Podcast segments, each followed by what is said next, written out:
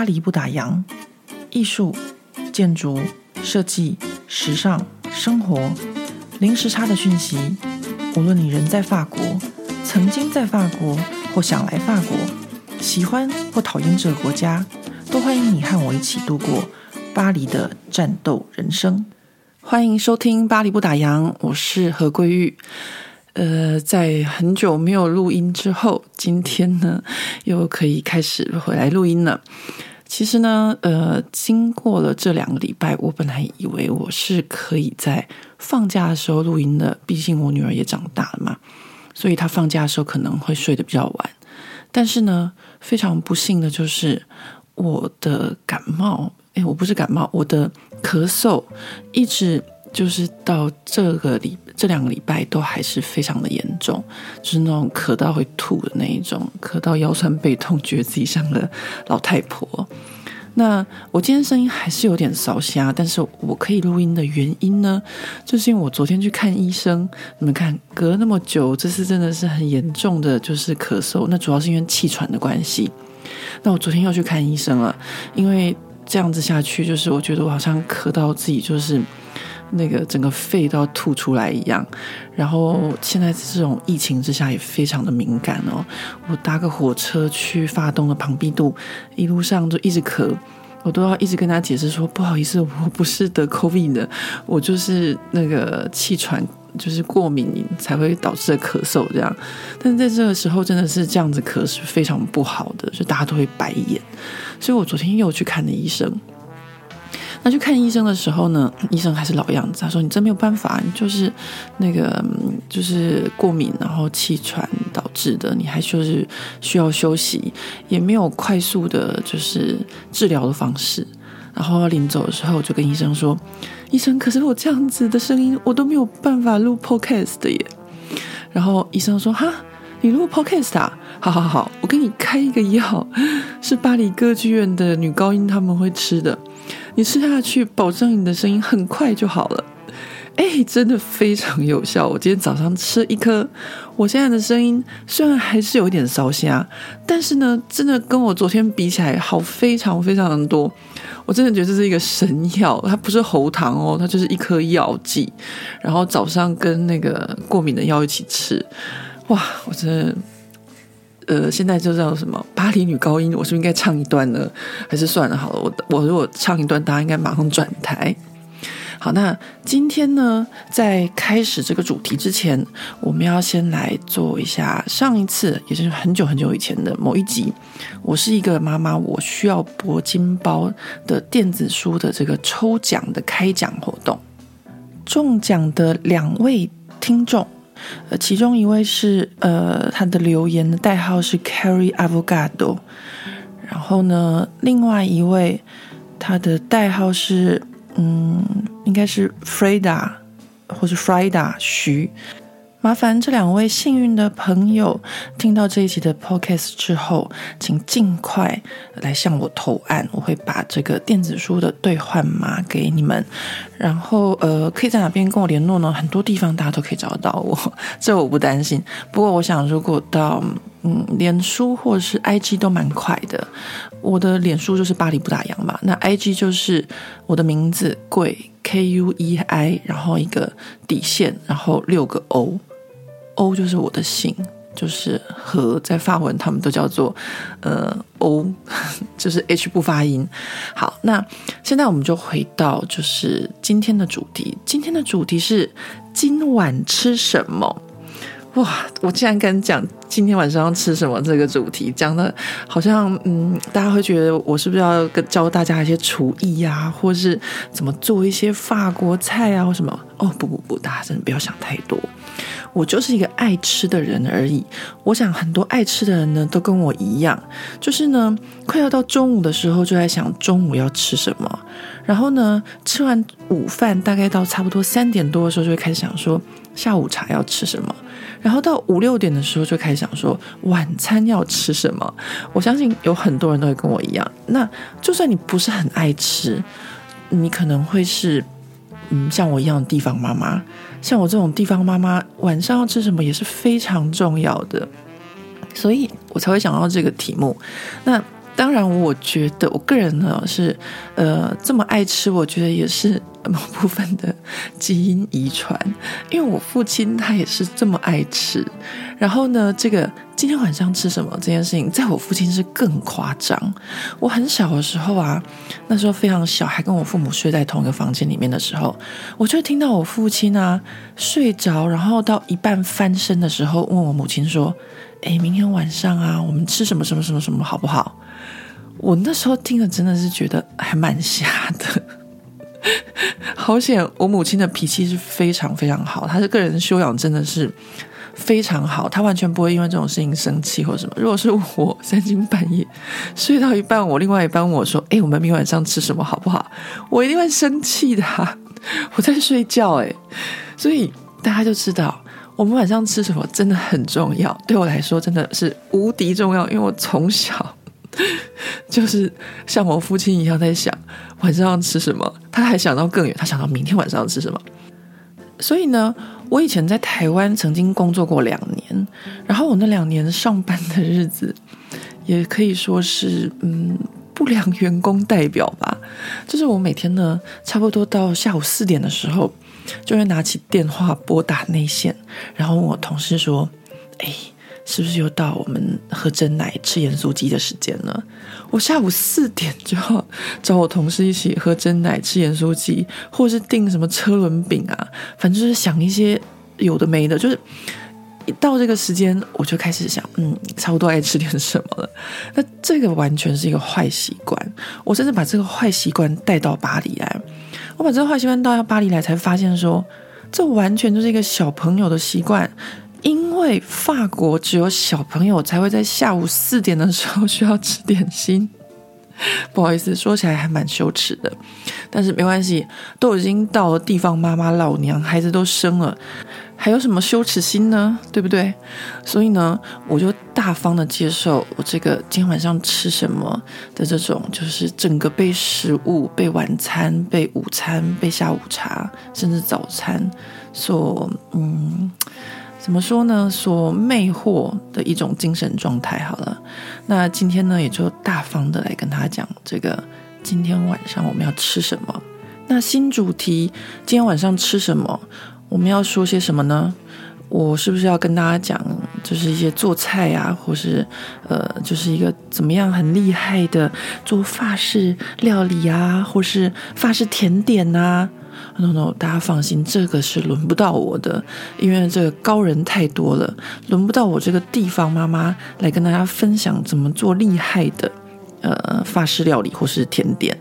呃，这个呢，我可能会是比较在于几个职业妇女 的方式在讲今天晚上吃什么。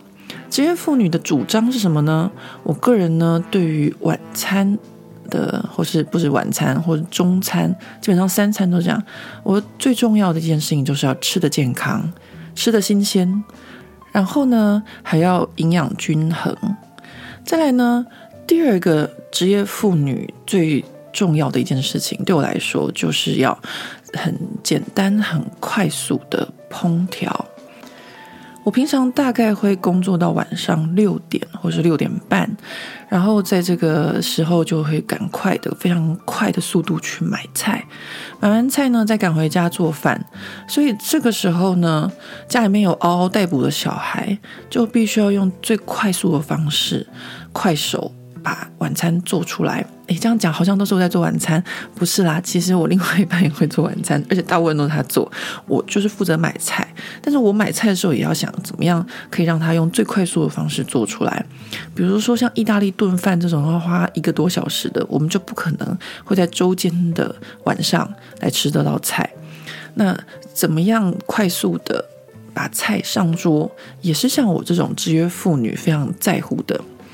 那我最后一个呃，非常我自己觉得哦很重要的一个职业妇女的晚餐主张是这样子的，就是我从不要求我们必须要做到像专业的厨师或是一些很刁钻的菜色，因为这些厉害的就交给专业厨师就好了，我们去餐厅吃饭就好啦，我干嘛把自己逼得那么辛苦？对不对？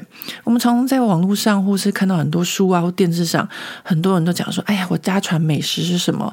然后这道菜啊，要经过七七四十九天，怎样怎样怎样。”其实像这样子的大菜，或是比较复杂的菜色，如果呃是一般的家庭主妇，她可能时间比较多，她可以常常变出这样的菜肴，那是 OK 的。但是像我们这种职业妇女，呃，我觉得就放过自己吧。没有人是完美的，所以我绝对不会要求我自己在呃厨艺上面可以做到什么样子的程度，然后我我也不会要求自己在家事上面做到什么样的程度。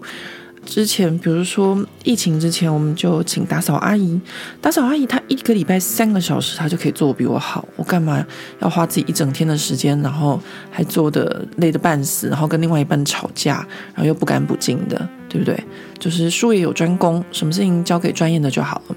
但是呢，说到这一个想法，我在这边必须要再重复跟大家分享一件事情。我非常爱跟大家分享我这个经历哦，甚至在我很久很久以前。出了第一本书《婊子日记》里面就跟大家讲到，就是我当初刚来法国念书的时候，其实我也是非常爱吃、非常爱做，然后呢，我也很喜欢去看古董，然后去逛市集，然后甚至去拍卖场的一个人。但是呢，我那时候运气非常的、非常的好。就是我那时候认识了几个做古董的老朋友，说他们老朋友就是我那时候才二十多岁，但他们都已经五六十岁了。那我那时候常常跟他们玩在一起，他们就带我去看拍卖，带我去看古董，然后带我去看鉴定，然后带我去吃吃喝喝。那那时候呢，我真的是玩得不亦乐乎。呃，虽然我当初来法国要考的是设计啊，跟相关领域就是比较呃现代的风格。那后来我这群老朋友呢，他们就跟我说，他们就说：“贵啊，你真的要小心，你这样子很容易走偏呢。”我说：“啊，怎么走偏？我就很喜欢这些东西啊，怎么走偏？而且你看你们法国多好，有那么多呃不同的美食，或是不同的古董，这本来就是生活文化的一部分嘛，美食也是文化的一部分啊，对不对？我们台湾人都会这样想嘛。但是呢，我这些老朋友就跟我说，他说。”美食是一个专业，古董是一个专业，这些东西都是专业。但是你的专业不是这个，你要专制，你要专心于你的专业。诶，一语惊醒梦中人呢？没错，我那时候才发现说。这真的是一个花花世界，我们很容易分心，尤其是在法国。这个道理好简单。以前我刚来巴黎念书的时候，台湾的同学都会跟我说：“我跟你讲，巴黎有很多很多的展览跟表演。如果你不知道你喜欢的是什么，你就一直去看，但是你可能就看不到你喜欢的。”后来我发现真的是这样，就是你必须要把你自己专注在一个点上面，你才可以把这件事情做到最好。所以在这个过程中，你必须要把其他的东西都抛开。后来呢，我就抛开了我很喜欢的古董，然后就抛开了我很喜欢的美食。我真的是非常伤心的抛开哦。那时候自己一个人，光是一个周末就可以去市集买一百多的那个乳酪 formage，自己一个人吃。这样的量其实对法国的一个家庭来说也是非常大的哦。我但是我那时候就是会去一间乳酪铺，然后什么都不懂，就说啊，每种给我来一块啊，什么都想试试看。但是听了我朋友说的之后呢，我到现在都非常感谢他们。我就把这些东西都抛开了，然后呢，专注在我自己的工作上。这就是法国的一个很重要的，我在这边学到一件事情，叫做尊重专业。所以呢。我自己不要把我自己训练成一个很厉害的厨娘，就是我尊重专业，我要吃好吃的，我就去餐厅吃就好了。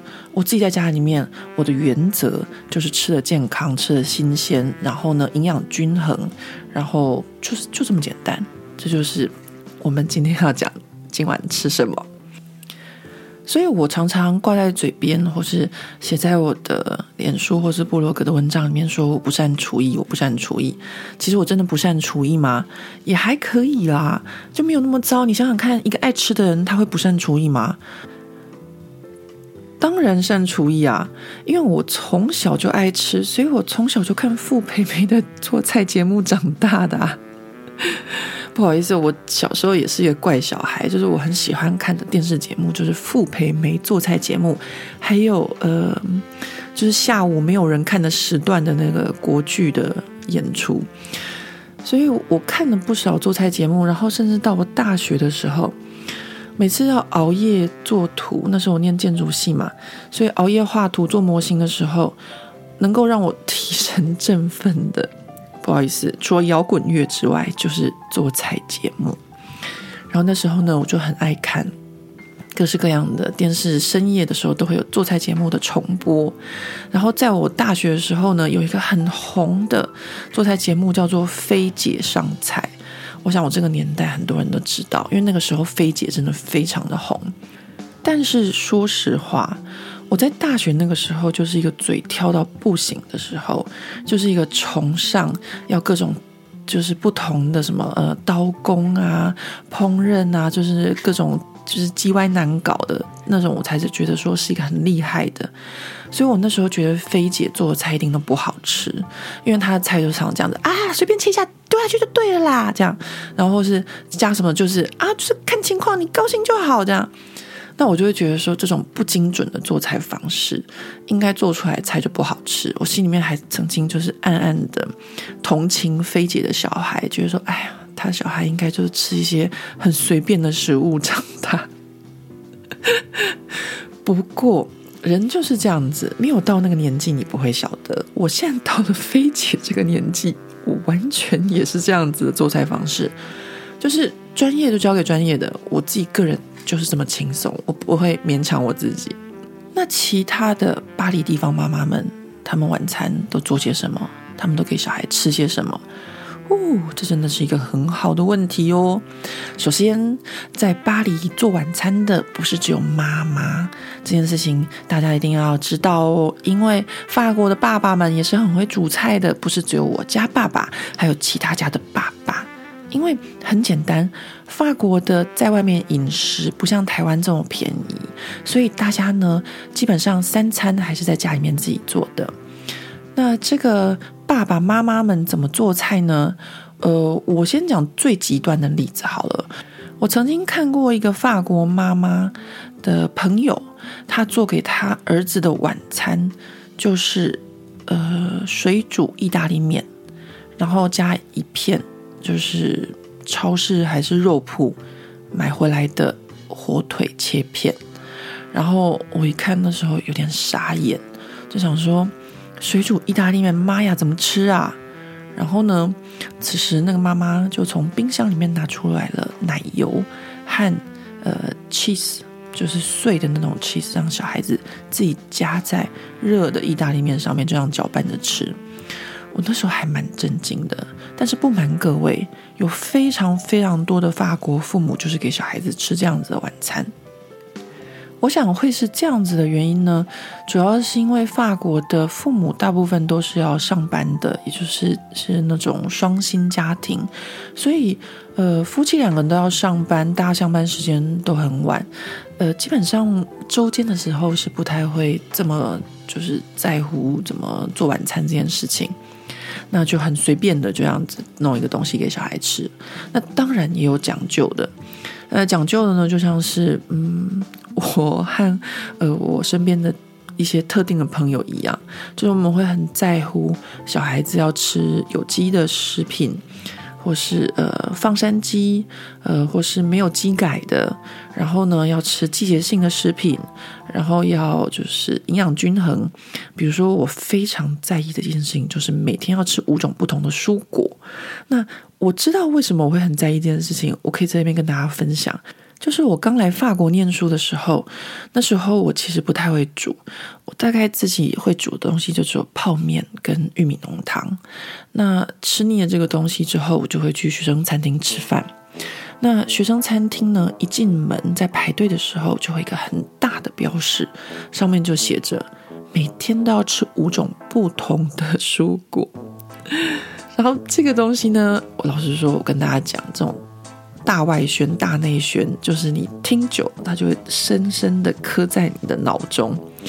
所以我就被这件事情深深的洗脑，一直到现在十几年过后，我每天都觉得一天要吃五种不同的蔬果，真的是每天这样子。就是我每天都会计算，我今天有没有吃五种不同的蔬果，我的小孩有没有吃五种不同的蔬果，反正洗脑成功吧，洗成功了，就是每天五种不同的蔬果。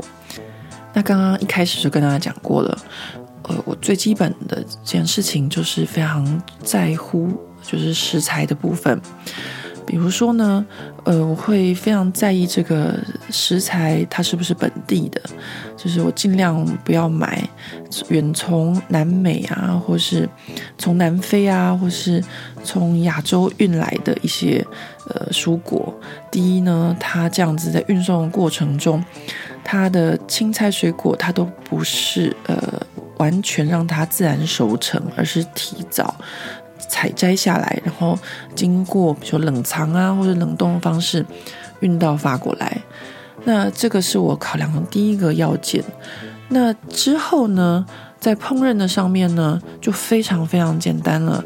我真的，嗯，我要跟大家分享就是。不要逼自己，用简单的方式来烹饪就好了。比如说，我很多菜就是烫一烫，或甚至不烫，常常就是吃生菜沙拉。然后呢，肉呢，呃，我偶尔，比如说，呃，很想家的时候，我就会做我拿手菜，就是卤肉。那为什么是拿手菜呢？因为它非常简单。我做卤肉的方式就是全部都丢到电锅里面，按下去就好了。所以是不是拿手菜呢？当然拿手啊。那其他的时候呢，也是一样非常简单啊，就是平底锅煎一下，不管是牛排、鱼排，或是我最近常常吃的鸡胸肉，煎一下。其实你不需要太多调味。如果你买的是很新鲜的食材的话，很新鲜的鱼，很新鲜的肉。都不需要太多调味，我就是，呃，橄榄油煎一下，然后上桌的时候，这个时候才是乐趣的开始。我们前阵子不是和中央大哥一起团购奇奇怪怪的盐吗？各式各样口味的盐，各式各样口味的，比如说芥末，我们现在正在团购的那个芥末籽，就是这个时候再自己去加一些，比如说盐啊，或是芥末啊，或是有趣的酱料什么的，然后。就这样子配着吃，这样子的情况就是可以大量节省我呃从呃买完菜到上桌的时间，大概不用半个小时就搞定。然后在吃饭的时候也是很很轻松很简单。当然还有一件事情就是法国主食是面包嘛，所以吃什么都配面包，那还蛮容易的。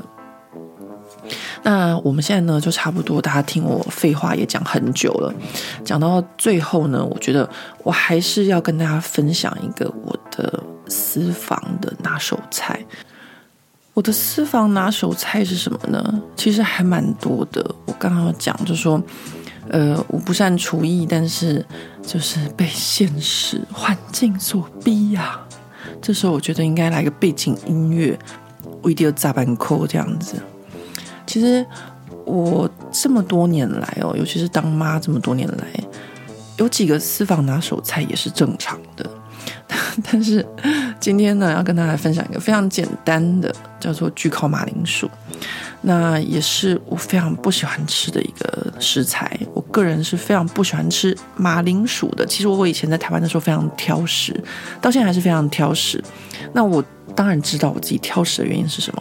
我挑食的原因是因为这个马铃薯如果不好吃，谁要吃啊？对不对？这马铃薯如果做不好，谁要吃啊？所以不能怪挑食的人。那我来法国之后呢，我也发现法国有很多种不同的马铃薯品种，有一些马铃薯品种很好吃，比如说很小颗的，呃，来自诺曼底的，种在沙里面，吃起来呢有点榛果味道，这种小颗小颗马铃薯。我就会勉强吃几颗啊，但很小这样。那就比如说大颗的马铃薯，或是一般焗烤马铃薯，基本上我都不是特别喜欢。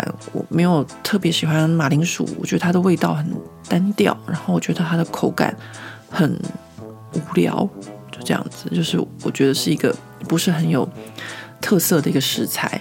可是为什么我会做焗烤马铃薯呢？好吧，那这就是有原因的。如果有一个东西我不喜欢吃，但是我却会喜欢吃，一定是有有它过人之处。那这个焗烤马铃薯其实这样子是某年的冬天，然后我们就带着小孩子回农场去看，呃，我另外一半的农夫舅舅和苏珊阿姨。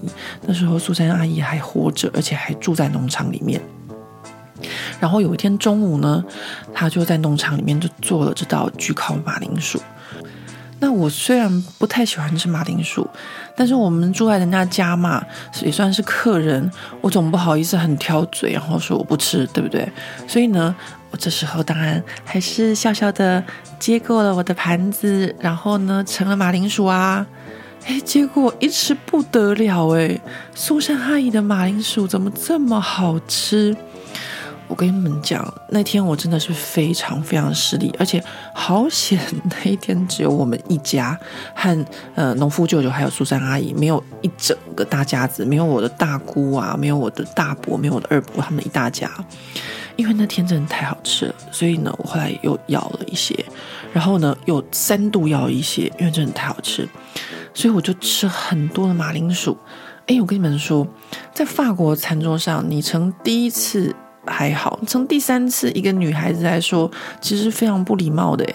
但你看我多厚脸皮，好，我从来也没有太 在意自己的形象，在我们这个家庭里面，我一向都是蛮做自己的哦。那我就成了第三次，那就算了。各位，更严重的是，我后来吃太饱了，我就直接在农场，就是。农场通常就是怎么说呢？法国农场的格局是这样子的，我们一进去就是厨房，一个大桌子，然后有那个暖炉，那暖炉同时又可以煮饭，就真的就灶咖啦。然后我就直接吃饱，就在餐桌旁边的沙发椅上面睡着了。你们看我吃的多饱。然后呢，冬天，然后烤在暖炉旁边，睡得超级香甜，然后整个笑死苏珊阿姨跟我另外一半了。呃，这就是苏珊阿姨的焗烤马铃薯。然后我觉得很好吃，我当然是要追他问说，你到底是怎么做的？怎么可以这么好吃？那我们这位苏珊阿姨呢？她是一个非常朴实的乡下人。基本上呢，我跟她可以说是忘年之交。我们两个从打牌变成牌友，然后我们两个还会一起作弊，所以我们之间有非常多愉快的时间。然后真的是一种，我不知道讲，他现在过世，我还是觉得非常难过，就失去一个好朋友一样。那苏珊阿姨那时候跟我说，她说我没有什么特别方法，就是呃放到烤箱里面烤。哎。就这样放到烤箱里面烤，会这么好吃吗？当然不，这中间还是会有一些小小的做法，是跟一般人不一样的，所以它的焗烤马铃薯的马铃薯才会吃起来是很紧实、很有弹性，而不是松散的，好吧？现在呢，我就告诉各位，苏珊阿姨的焗烤马铃薯是怎么做的，非常的简单，马铃薯去皮。用什么品种的马铃薯？基本上呢，我们如果是在法国的话，去买菜就会问那个菜农，呃，或是卖菜的人说，哪一种马铃薯可以用来做焗烤马铃薯？那他就会拿那种适合做焗烤马铃薯的马铃薯给我们的。那如果你在台湾的话，没关系啊，反正就多尝试就知道了。你看我这个回答是不是很飞捷？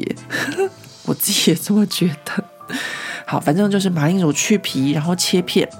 那切怎么样的片呢？多厚呢？一样，我也是用非解式的回答各位，零点二公分、零点三公分，随便你高兴就好。OK。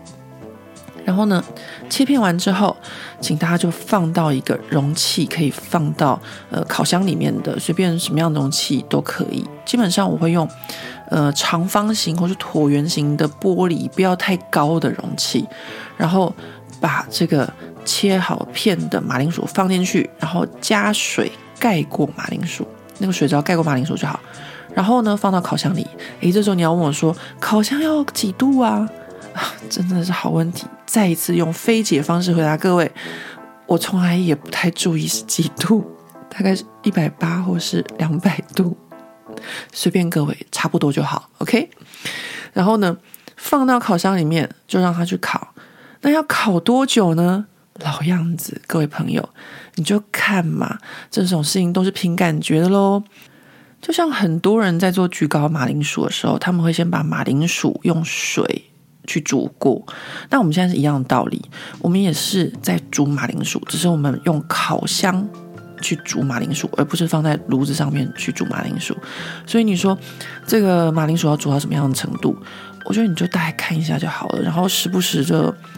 打开你的烤箱，然后用一个叉子或用筷子去搓一下马铃薯，差不多能穿透，也就差不多熟了。因为反正毕竟我们等下还会再回锅一次。那差不多之后呢，就把那个那个烤盘拿出来，就是那个玻璃盘拿出来，然后把水倒掉。倒掉之后，此时加入液态的奶油。我不知道中文是不是叫奶油，因为中文好像全部都叫奶油。那法文就有这种，就是比较呃液态，但它有分它的那个呃脂肪的程度哦。那基本上如果在台湾的话，反正只要是奶油都可以啊，鲜奶油也行。像我我比较在意就是身材，我可能就会放液态奶油，然后脂肪比较少的，然后放进去。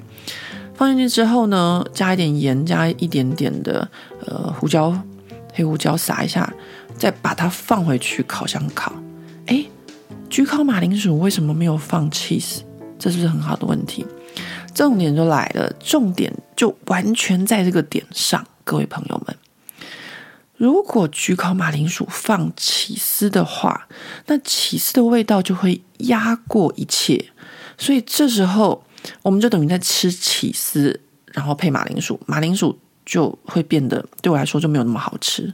但是因为没有放起司，所以我们就会吃到马铃薯的味道。然后再加上，因为这马铃薯是用烤箱去煮的，所以这个马铃薯它就会比较紧实，比较没有那么像刀子或叉子一碰它就碎掉，它就比较有味道。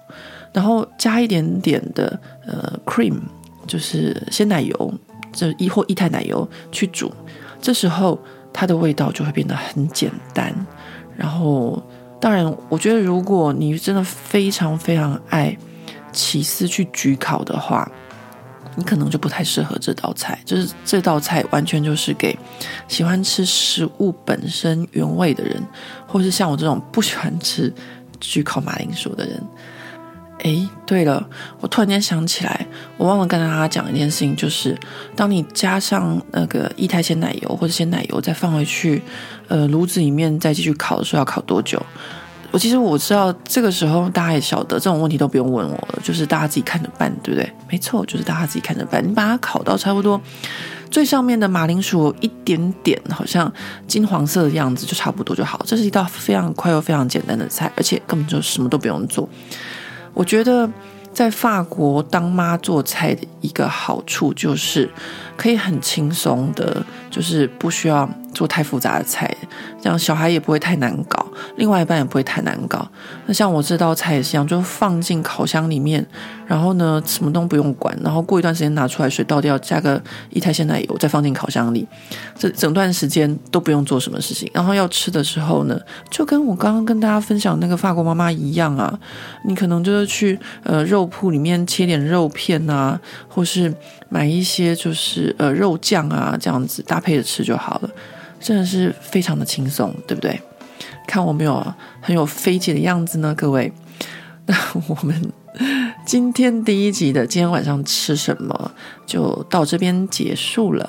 我非常希望大家可以呃留言跟我分享一下你们家晚上都吃什么。因为说真的，我会想要做这个主题，原因就是我很喜欢跟大家在网络上面讨论呢。因为我真的常常做菜做到不知道今天晚上要吃什么，这也是我做这个主题的，就是一点私心啦，就是希望大家可以留言告诉我。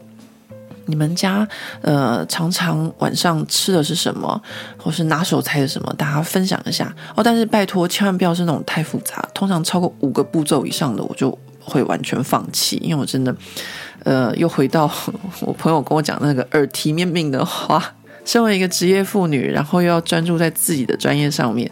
所以我都不会花太多的时间在厨艺上面。那今天我这个韦菲姐的那个分享就到此结束，谢谢大家收听《巴黎不打烊》。